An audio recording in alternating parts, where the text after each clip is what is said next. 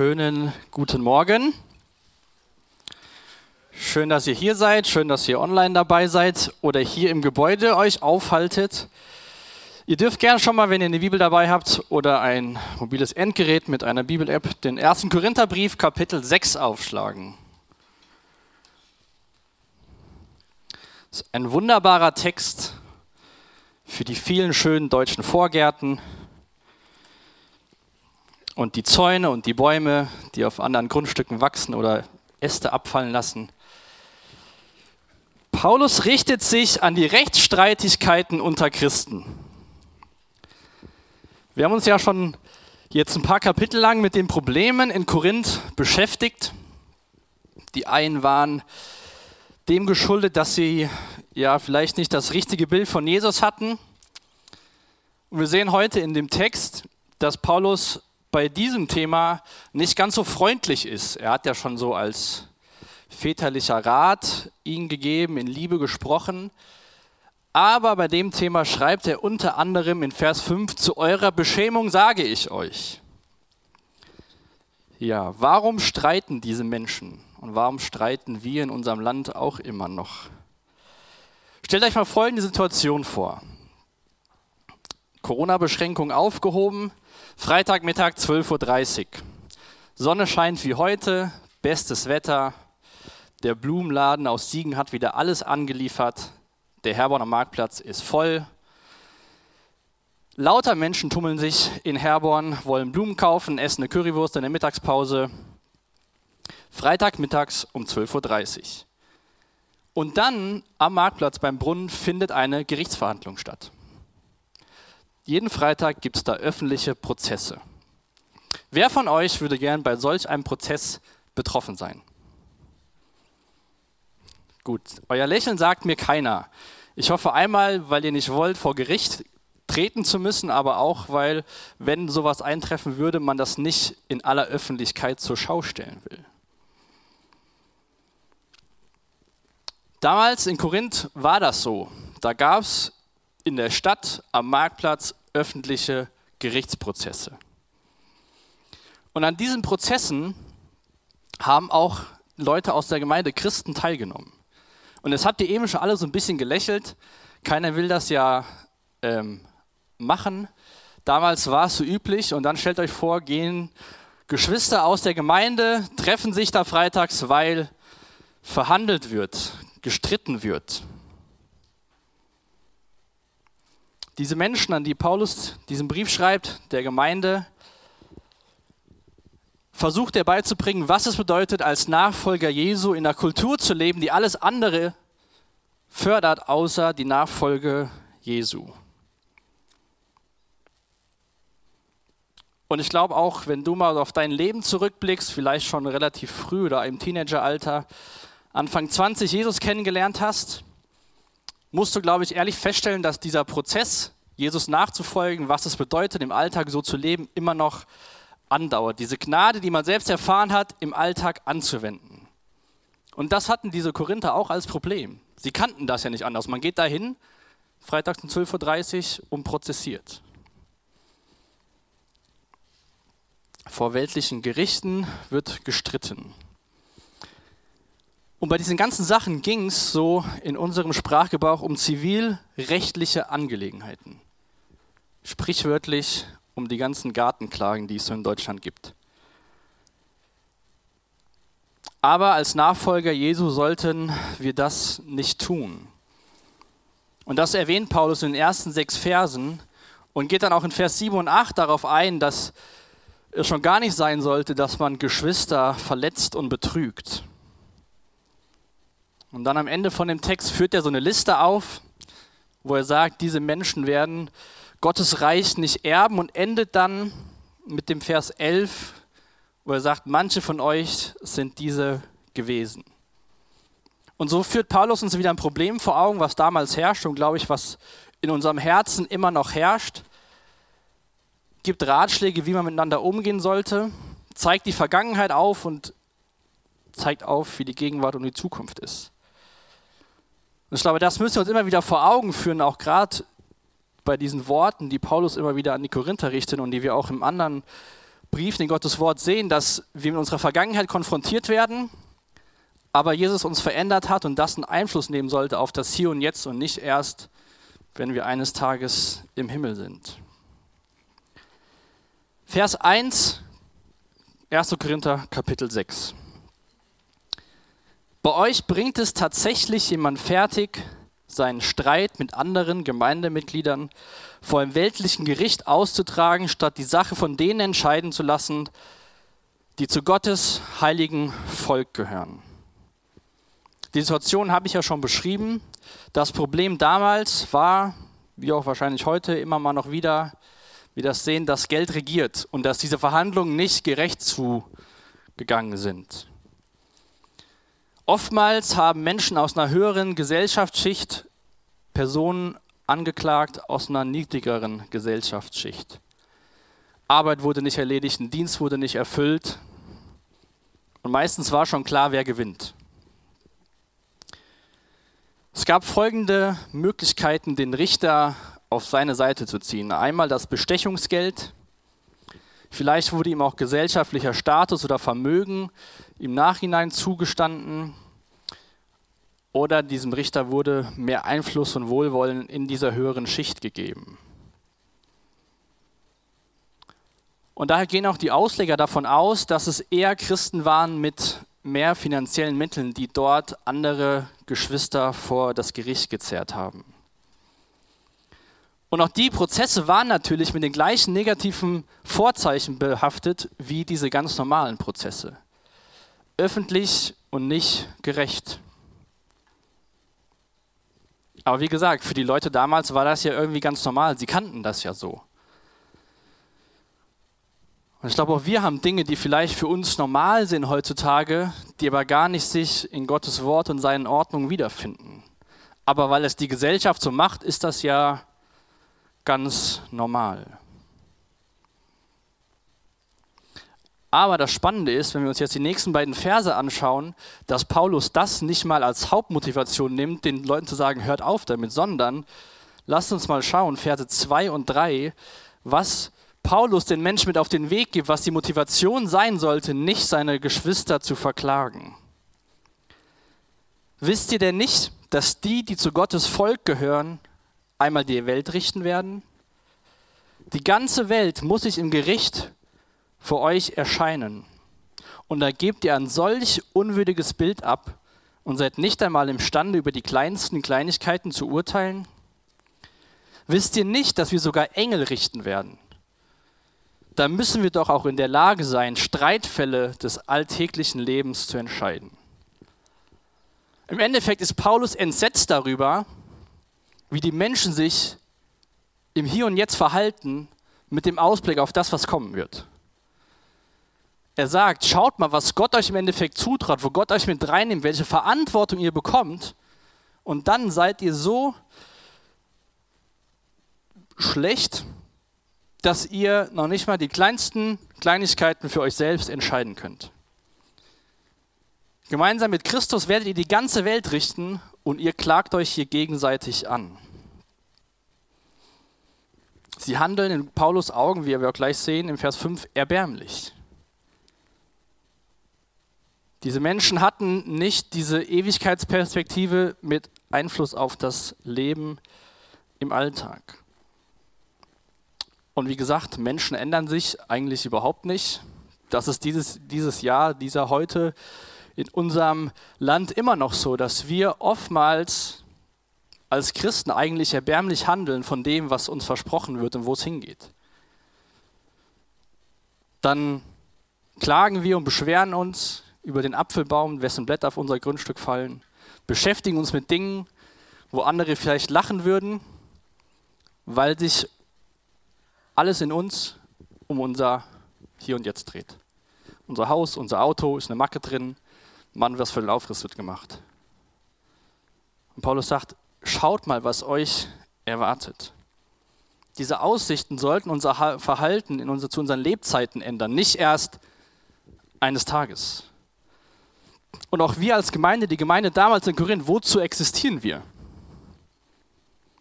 Ich glaube, das sehen wir in Gottes Wort, dass wir dafür existieren, Jesu Namen Ehre zu erweisen und den Menschen das Evangelium zu bringen.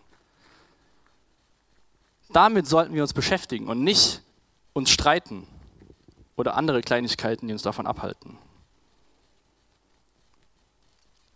Gott schenkt uns super viel, was wir verwalten dürfen, was wir zu seiner Ehre nutzen dürfen, was wir genießen können. Jetzt, wenn der Sommer hoffentlich auch in Deutschland Einzug hält, uns draußen hinsetzen können, wieder reisen können.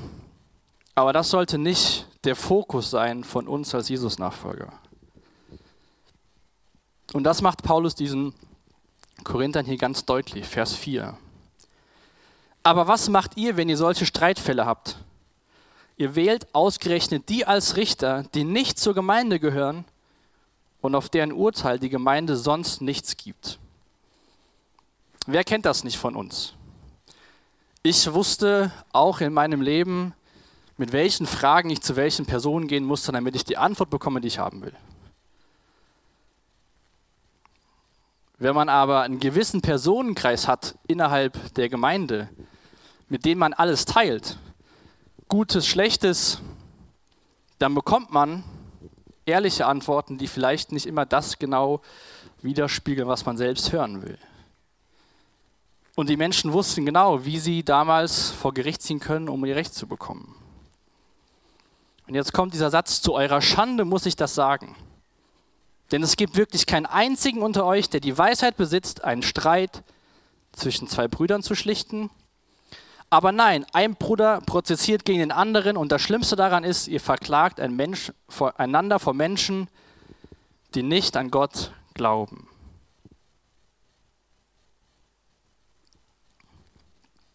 Warum zieht ihr vor Gericht? Warum verklagt ihr euch? Warum schaut ihr nicht, wenn es schon Streit gibt, innerhalb der Gemeinde nach Lösungen? Geht zu Brüdern und Schwestern, die mit euch über das Problem sprechen über diese belanglosen Dinge in diesem Leben. Was für ein Bild gibt diese Gemeinde der Kultur den anderen Menschen in Korinth ab? Gemeinde, so heißt auch diese Predigtserie, heilige Familie Gottes. Und wenn wir dieses Bild von Gemeinde als Familie mal auf unsere Familien, auf eure Familien beziehen, wie geht ihr damit Streit um? Speziell Streits im Auto sonntags zur Gemeinde. Wird der Streit öffentlich ausgetragen oder wird, sobald die Tür aufgeht, der Streit nach hinten verschoben, bis man wieder im eigenen Auto sitzt? Keiner von uns, glaube ich, streitet innerhalb der Familie gerne öffentlich. Warum? Die Menschen damals und wir heute machen das mit Gottes Familie. Warum ist es uns da, da nicht egal? Wie gesagt, mir geht es nicht darum, dass ihr eure Streite aufhören solltet, aber mir geht es darum, wie, wie handeln wir privat, persönlich. Weil sonst könnte man den Text auch durchlesen und sagen, ich habe noch nie einen Bruder verklagt, noch nie eine Schwester verklagt. Was will Paulus von mir mit dem Text? Warten bis nächste Woche. Was für ein Bild hat diese Gemeinde, was für ein Bild geben wir heute unserer Kultur ab, wie wir uns untereinander verhalten? Damals die, in der Kultur war es schon üblich, dass Streitfälle zwischen Geschwistern, also zwischen familiären Geschwistern, auch innerhalb der Familie geklärt wurden. Das gab so einen Grundsatz in der Gesellschaft damals. Wenn es in der Familie Ärger gibt, wird es in der Familie geklärt. Deswegen sagt Paulus hier, zu eurer Schande muss ich sagen, ihr als Familie geht vors Gericht. In den Versen 7 und 8 lesen wir, wie das wenn wir leben wie die Welt, wie das eine Niederlage für das Zeugnis Gottes ist. Es geht nicht um Paulus darum, dass vor weltliche Gerichte gezogen wird, sondern vor allem, wie sie miteinander umgehen. Schaut mal in Verse 7 und 8. Dass ihr überhaupt gegeneinander vor Gericht zieht, ist schon eine Niederlage für euch alle.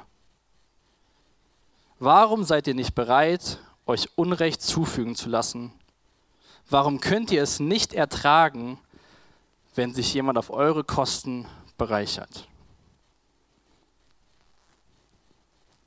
Wer lässt gerne Unrecht über sich erfahren? Ich bin eher ein Mensch, der auf seinen Rechten pocht, der sagt, das steht mir jetzt zu. Jetzt ist es nicht mehr ganz so schlimm mit meinen Kollegen hier in der Gemeinde. Aber dann macht man vielleicht am Arbeitsplatz was, dann kriegt der Kollege das Lob. Und was macht man dann? Dann beschwert man sich vielleicht, stänkert gegen die anderen. Das hat er gar nicht gemacht, das habe ich gemacht. Wollen wir die Ehre bekommen? Wollen wir das Lob bekommen? Warum seid ihr nicht bereit, euch Unrecht zufügen zu lassen?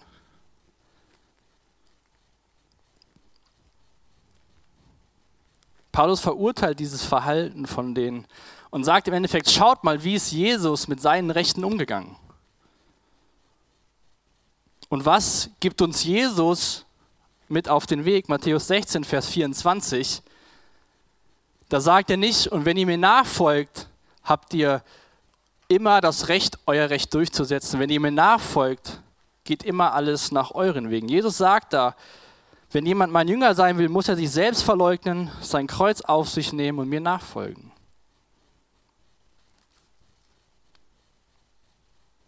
Warum seid ihr nicht bereit, dem Vorbild Jesu zu folgen?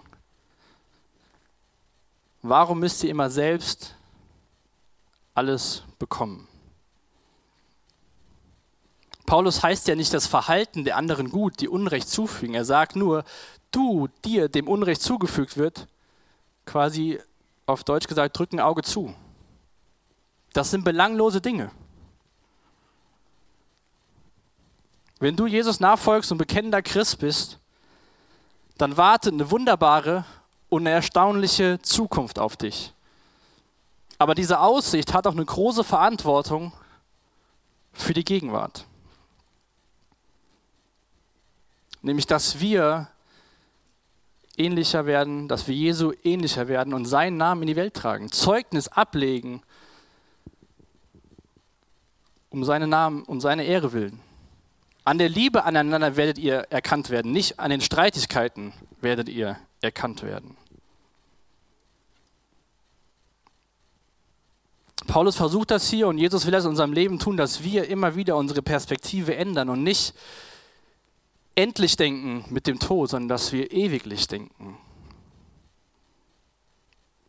Und noch nicht mal sind die Korinther damals dazu in der Lage, sich Unrecht ergehen zu lassen, sondern Vers 8, Stattdessen tut ihr selbst Unrecht und verschafft euch Vorteile auf Kosten von anderen und diese anderen sind eure Geschwister.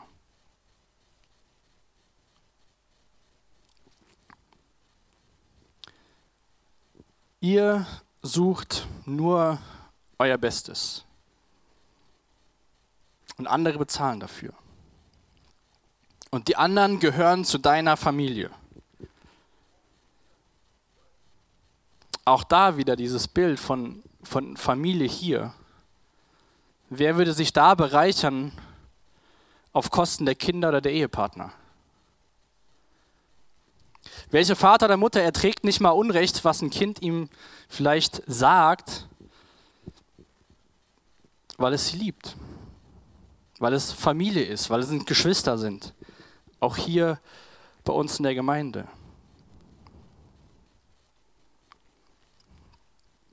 Wie gesagt, ich glaube, dass wir durch diesen Text ganz gut vor Augen geführt haben, dass es um so viel mehr geht als das, was wir hier in unserem Alltag so erleben. Und Jesus, als er Mensch wurde, hat auf seine Rechte verzichtet. Er hat die Herrlichkeit verlassen, hat Unrecht und Schande über sich ergehen lassen, wie wir im Hebräerbrief lesen, aufgrund der Freude, die vor ihm lag. Auf uns wartet auch eine Freude.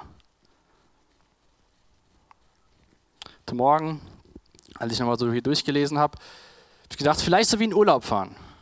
Ja, ich glaube, wir alle fahren gerne in Urlaub. Dann fährt man gerade auf die 45 und Stau. So, wer fängt jetzt an, auf der Autobahn mit seinen Mitstauinsassen zu diskutieren und sagen, lass mich jetzt durchfahren, ich muss in den Urlaub. Natürlich ist die Situation total ärgerlich. Alle wollen möglichst schnell in Urlaub. Aber was machen wir? Wir ertragen das, weil wir wissen, was auf uns wartet. Ob nun Vollsperrung, dann versucht man einen Umweg zu fahren, der ist manchmal länger als in der Vollsperrung stehen zu bleiben. Da ertragen wir es auch. Warum ertragen wir nicht einander, so wie wir unser persönliches Glück, was auf uns wartet, ertragen. Weil auf uns wartet nicht nur ein Urlaub in Italien oder in den Bergen, sondern auf uns wartet die Ewigkeit mit Christus. Und da schlägt Paulus auch den Bogen und sagt den Korinthern jetzt in den nächsten beiden Versen, so sah es mal bei euch aus. Aber jetzt seid ihr auf einem anderen Weg. Bestimmte Verhaltensweisen und Lebensstile wie dieses Prozessieren vor auf dem Marktplatzgericht nenne ich es mal, passen nicht zu einer Person, passen nicht zu einer Gruppe von Menschen, die sagt, wir folgen Jesus Christus nach. Natürlich haben wir unsere Charakterzüge, unsere Geschichte, die uns geprägt hat, aber daran will ja Jesus arbeiten, jeden Tag bis zu dem Tag, an dem er wiederkommt. Und diese Charakterzüge, die Paulus gleich nennt, sollten in dem Leben von einem Christ, von einem Jesus-Nachfolger keine prägende Rolle einnehmen. Das Leben sollte nicht geprägt sein von Unrecht, von einem unmoralischen Leben. Natürlich werden wir immer wieder sündigen, aber was prägt uns?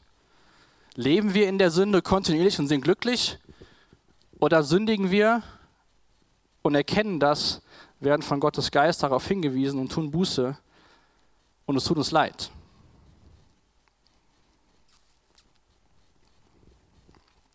Lasst uns mal die Verse 9 und 10 gemeinsam anschauen.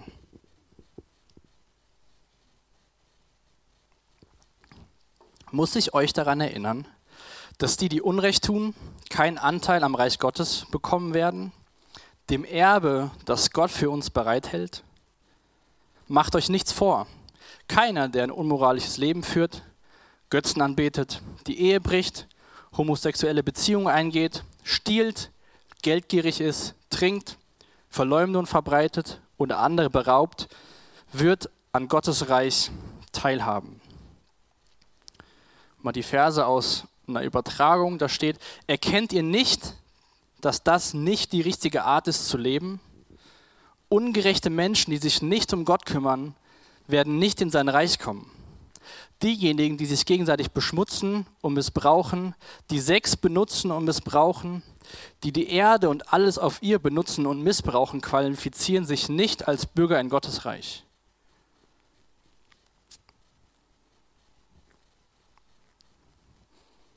Paulus macht hier deutlich, dass in der Nachfolge Jesus bestimmte Dinge keinen Platz mehr haben.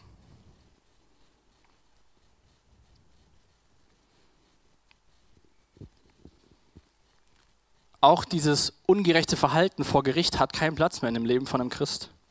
Keinen Platz für Christen, die zur damaligen Zeit in Korinth gelebt haben. Wie gesagt, es geht nicht darum, wenn wir mal sündigen, sondern es geht darum, wenn der Lebensstil von diesen Sünden geprägt ist. Und jetzt habe ich eben schon gesagt, vielleicht denkst du, ja gut, vor Gericht gezogen bin ich noch nie. Damals war das das Problem von der Gemeinde, dass sie so gehandelt haben. Aber ich glaube, auch wir heute haben unsere sozusagen Blindspots, Dinge, die, wo wir blind für sind, die vielleicht normal sind, aber die gar nicht gemäß Gottes Wort sind.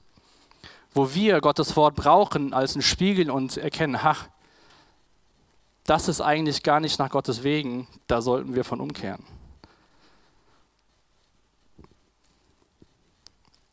Damals in dieser Zeit war es so, dass sexuelle Sünden wie so ein Krebsgeschwür durch das ganze Leben gezogen sind. Also vielleicht denkt man, heute ist das schon auf dem Hoch, das war damals noch viel mehr auf dem Hoch. Es war so, dass 14 der ersten 15 römischen Kaiser unnatürlichen Sex praktiziert haben, oftmals mit ähm, minderjährigen Jungs. Da wurde sogar geheiratet, das zeremoniell gefeiert. Und da mussten die Jungs als die Frauen von den Kaisern leben. Es war ein besonderes Laster in diesem Bereich zur damaligen Zeit.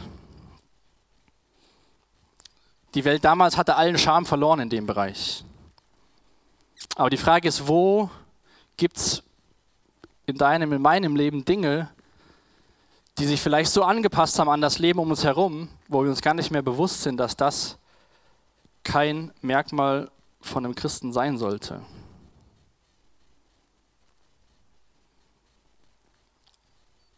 Und ich glaube auch, dass ein Problem heute ist, dass wir gesagt bekommen, die Sexualität bestimmt deine Identität. Deine Sexualität definiert dich, aber das stimmt nicht. Sexualität ist ein Teil von uns, aber sie bestimmt nicht unsere Identität. Ich habe am Freitag erst einen Podcast gehört, da waren auch erschreckende Statistiken. 2017 haben ca. 70 Prozent von ähm, Teenager und Jugendlichen, Jungs und Männern täglich, wenn nicht wöchentlich, und 10 Prozent der weiblichen Pornografie sich angeschaut. Und da wurde beschrieben, wie durch die Pandemie diese Zahlen deutlich in die Höhe gegangen sind. Und 2017 waren es 70 Prozent. Da ist es ganz normal geworden für unsere Kultur, bestimmte Werbeplakate aufzuhängen. Man wird so im Unterbewusstsein auf ein Level geschoben, wo man denkt, ach, das ist nicht mehr schlimm, das ist nicht mehr schlimm, das ist ja ganz normal für uns. Und es wird vor allem vermittelt, dass das deine Identität ist.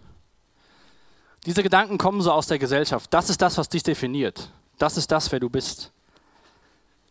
Aber in dem Bereich, was ist das Problem so in der Gemeinde? Ich glaube, dass das so als das ultimative Böse bezeichnet wird.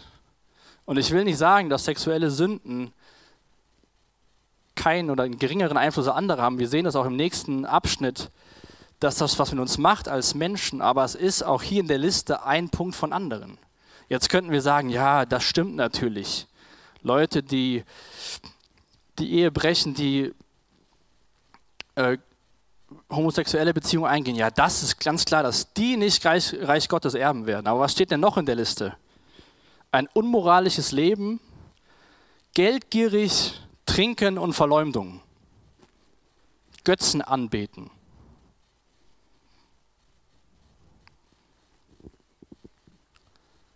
Götzen anbeten, könnte man sagen, ist ein Blindspot in unserer Gesellschaft. Die erkennen wir vielleicht gar nicht mehr, unsere Götzen. Die Mediengesellschaft macht uns vor, dass es darum geht, möglichst schnell, möglichst viel Geld zu verdienen und am besten schon mit 25 am Ende der Karriere ist. Soziale Plattformen, Verstecktheit im Internet fördern Verleumdung. Ein Kommentar ist schnell geschrieben. Eine Nachricht ist schnell geschickt, aber ein persönliches Gespräch. Götzen sind im Allgemeinen Dinge, die in unserem Leben den höchsten Platz haben, der eigentlich Jesus zusteht. Sei es der, das Streben nach Reichtum, das Streben nach Macht, dein Handy, dein Hobby, Götzen gibt es ganz viele. Auch Geldgier ist ja keine Sache, die man sofort bei Menschen sieht. Die sieht man vielleicht erst, wenn man die Menschen besser kennenlernt. Oder auch gerade Neid. Schlechtes Gerede auf dem Arbeitsplatz, in der Schule, in der Uni. Das sind vielleicht so Dinge, die für uns so okay sind. Weil das macht ja so jeder, das ist ja gar kein kein Unterschied mehr. Und genau darin liegt das Problem, was Paulus auch den Menschen sagt. Ihr solltet einen Unterschied machen in eurer Gesellschaft und nicht so sein wie alle anderen um euch herum. Alle trinken viel Alkohol, da kann ich auch viel Alkohol trinken. Wie, welches Bild geben wir ab in unserer Gesellschaft? Paulus ruft die Menschen, aber auch uns in Verantwortung und sagt, das sollte sich einen Unterschied darstellen. Und das Schöne ist, dass Paulus nicht sagt, und so jetzt kommt damit so klar und denkt mal drüber nach, sondern er schreibt Vers 11. Auch ihr wart einige von denen. Auch ihr gehörte zu denen, die so leben und sich so verhalten, zumindest einige von euch. Aber das ist Vergangenheit. Der Schmutz eurer Verfehlung ist von euch abgewaschen. Ihr gehört jetzt zu Gottes heiligen Volk oder ihr seid geheiligt. Ihr seid von aller Schuld freigesprochen Und zwar durch den Namen von Jesus Christus, dem Herrn, und durch den Geist unseres Gottes. Paulus schreibt, glaube ich, diesen Brief, weil er weiß, dass man als Christ nicht automatisch diese volle Identität annimmt und von selbst immer auf dem besten Weg ist, Jesus ähnlicher zu werden. Sondern er weist die immer wieder auf Probleme hin, auf Dinge, die nicht richtig laufen und sagt dann, so war es mal, Jesus ist für dich gestorben und auferstanden und jetzt gilt ein neues Leben und lerne da in diesem neuen Leben zu leben.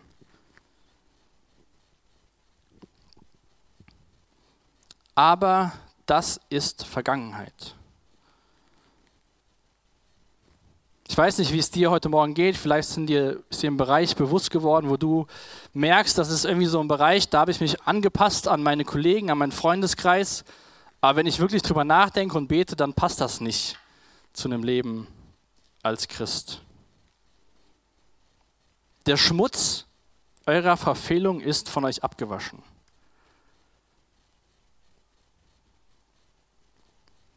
Der Schmutz eurer Verfehlung ist von euch abgewaschen. Das schreibt Paulus diesen Menschen in, dieser, in diesem Umfeld, die sich so verhalten. Ihr gehört jetzt zu Gottes heiligen Volk. Und ihr seid freigesprochen. Diese drei Schritte, gewaschen, geheiligt, freigesprochen, hat Jesus am Kreuz durch seinen Tod und durch seine Auferstehung vollbracht. Und es ist das Werk Gottes Geist. Letzte Woche ging es in Pfingsten um den Heiligen Geist und ich glaube, wir haben gesehen, dass Heiliger Geist ist nicht irgendein so spooky Ding, was für irgendwelche Gottesdienste an irgendwelchen Orten stattfindet, sondern Heiliger Geist ist Gottes Hilfe für unseren Alltag, unseren Charakter verändern zu lassen. Jesus hat gesagt, dass es gut ist, dass er geht, weil sonst würde der Geist Gottes nicht kommen der uns in alle Wahrheit führt, der uns daran erinnert, hey, schau mal in dem Bereich, da musst du vielleicht mal dich ein bisschen verändern lassen. Und auch der Unterschied zwischen Vers 9 und 10, wo Paulus sagt, so und so und so habt ihr gehandelt und Vers 11, aber das hat Gott für euch getan. Vers 9 und 10 sind die Menschen aktiv und Vers 11 sind die Menschen passiv, weil Gott aktiv ist durch seinen Sohn. Für Paulus sind Reinheit und Heiligkeit nicht durch ein tugendhaftes Verhalten zu erlangen, sondern aufgrund von Gottes Handeln. Weil er unsere Schuld abgewaschen hat, weil er uns geheiligt hat, weil er uns für seine Zwecke abgesondert hat und weil er uns durch Jesu Namen freigesprochen hat. Ihr könnt gerne mal Titus 3 aufschlagen, da will ich uns zwei Verse vorlesen, wo Paulus so ein ähnliches oder das gleiche Prinzip beschreibt.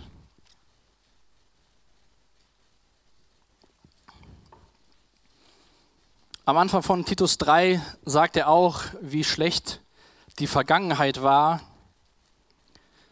Und dann in Vers 4, Titus 3, lesen wir, doch dann ist die Güte Gottes, unseres Retters und seine Liebe zu uns Menschen sichtbar geworden. Und er hat uns gerettet, nicht etwa, weil wir so gehandelt hätten, wie es vor ihm recht ist, sondern einzig und allein, weil er Erbarmen mit uns hatte. Durch das Bad der Wiedergeburt hat er den Schmutz der Sünde von uns abgewaschen und hat uns zu neuen Menschen gemacht.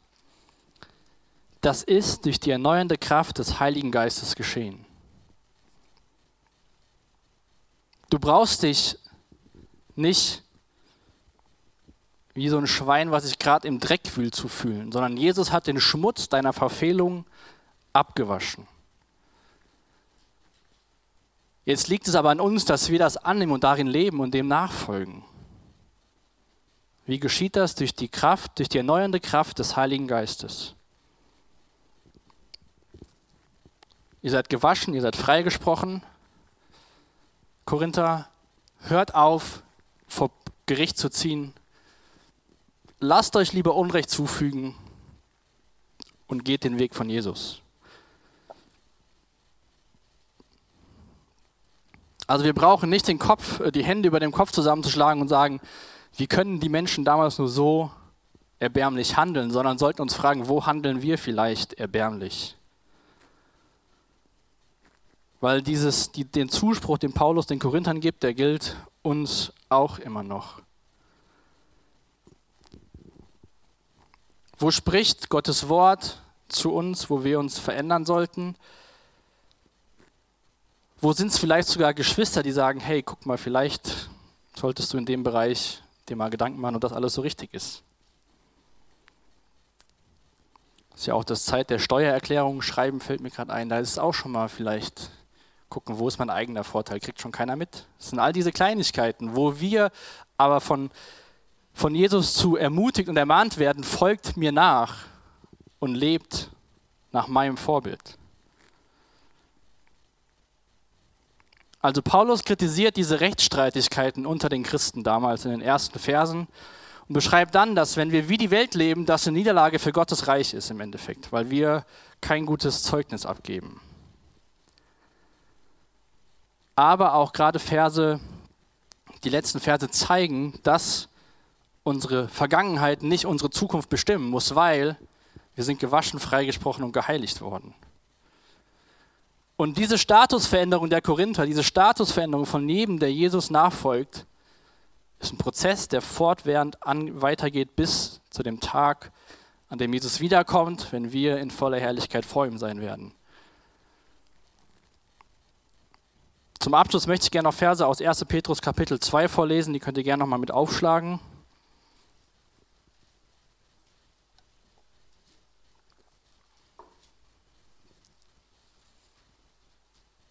Denn ich glaube, diese Frage, die Paulus hier stellt, warum lasst ihr euch nicht selbst Unrecht tun? Wenn wir sagen, ja, das wollen wir, geht das, glaube ich, nur, wenn wir ein gutes Vorbild haben, weil auch unsere eigene Motivation da irgendwann an die Grenzen stößt. 1. Petrus Kapitel 2 ab Vers 21b.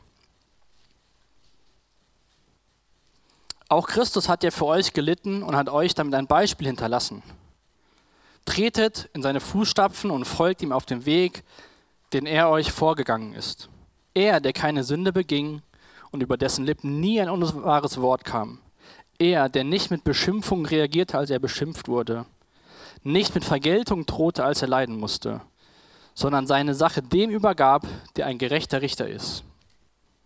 Er, der unsere Sünden an seinem eigenen Leib ans Kreuz hinaufgetragen hat, sodass wir jetzt den Sünden gegenüber gestorben sind und für das leben können, was vor Gott richtig ist. Ja, durch seine Wunden seid ihr geheilt. Also auch wieder dieses Ding, abgewaschen, geheiligt, freigesprochen. Ihr wart umhergehört wie Schafe, die sich verlaufen haben. Doch jetzt seid ihr zu dem zurückgekehrt, der euch als Hirte und Beschützer über euch wacht. Da ist die Frage an mich und auch an dich heute Morgen hier im Saal, zu Hause. Wo spiegelt dein Alltag Verhaltensweisen wider, die die Gesellschaft widerspiegeln, aber nicht Gottes Wege widerspiegeln. Wo widerspricht unser Leben dem Evangelium im Endeffekt? Denn ich glaube, wenn wir Jesus nachfolgen, das Evangelium täglich empfangen, dann können wir die Frage, warum lasst ihr euch nicht selbst Unrecht tun, viel eher mit Ja beantworten. Weil wir dann auf Ewigkeit gepolt sind und nicht auf das Endliche. Wenn du sagst, ach, wie will ich das alles schaffen? Und dir das so anschaust und vielleicht die Liste aus Kapitel 9 und 10, du denkst so, ach meine Güte, wie soll das mit mir werden? Dann will ich dich einladen auf diese, diese Zuspruch von Jesus, dass du Vergebung erfahren kannst durch seinen Tod am Kreuz, dass du diese, das annimmst, bekennst, dass du mal so gewesen bist ab heute und jetzt anders werden willst durch seinen Geist. Lass uns gemeinsam aufstehen und dann wirklich im Endeffekt Jesus vor Augen haben und wissen, dass er alles bezahlt hat. Und weil er uns Freiheit geschenkt hat, können wir uns Unrecht ergehen lassen, weil es um viel mehr geht als um das Endliche. Vater, danke, dass du gnädig mit den Korinthern warst, dass, danke, dass du gnädig mit uns bist. Und ich bitte dich echt, dass du durch deinen Geist uns auch jetzt gleich in der Zeit des Lobpreises uns Dinge vielleicht bewusst machst, wo wir so handeln wie um die Menschen um uns herum. Ich bitte für uns als Gemeinde, dass wir diese Botschaft vom Kreuz, dass wir sie verinnerlichen und dass wir lernen, in der eigenen Familie damit anzufangen. Dich zu sehen, das große Bild zu sehen. Und ich bitte für Menschen, die hier im Saal sind, zu Hause zuschauen oder sich die Predigt später anhören, die denken, dass sie Menschen aus Kapitel Verse 9 und 10 sind, dass du an ihnen wirkst, dass dein Geist in alle Wahrheit führt und dass dein Geist sie aus Sünde überführt und sie neues Leben in dir finden. Danke, dass du unsere Schuld bezahlt hast. Danke, dass wir neue Menschen sind. Und ich bitte dich um deine Gnade auf dem Weg, bis du wiederkommst. Amen.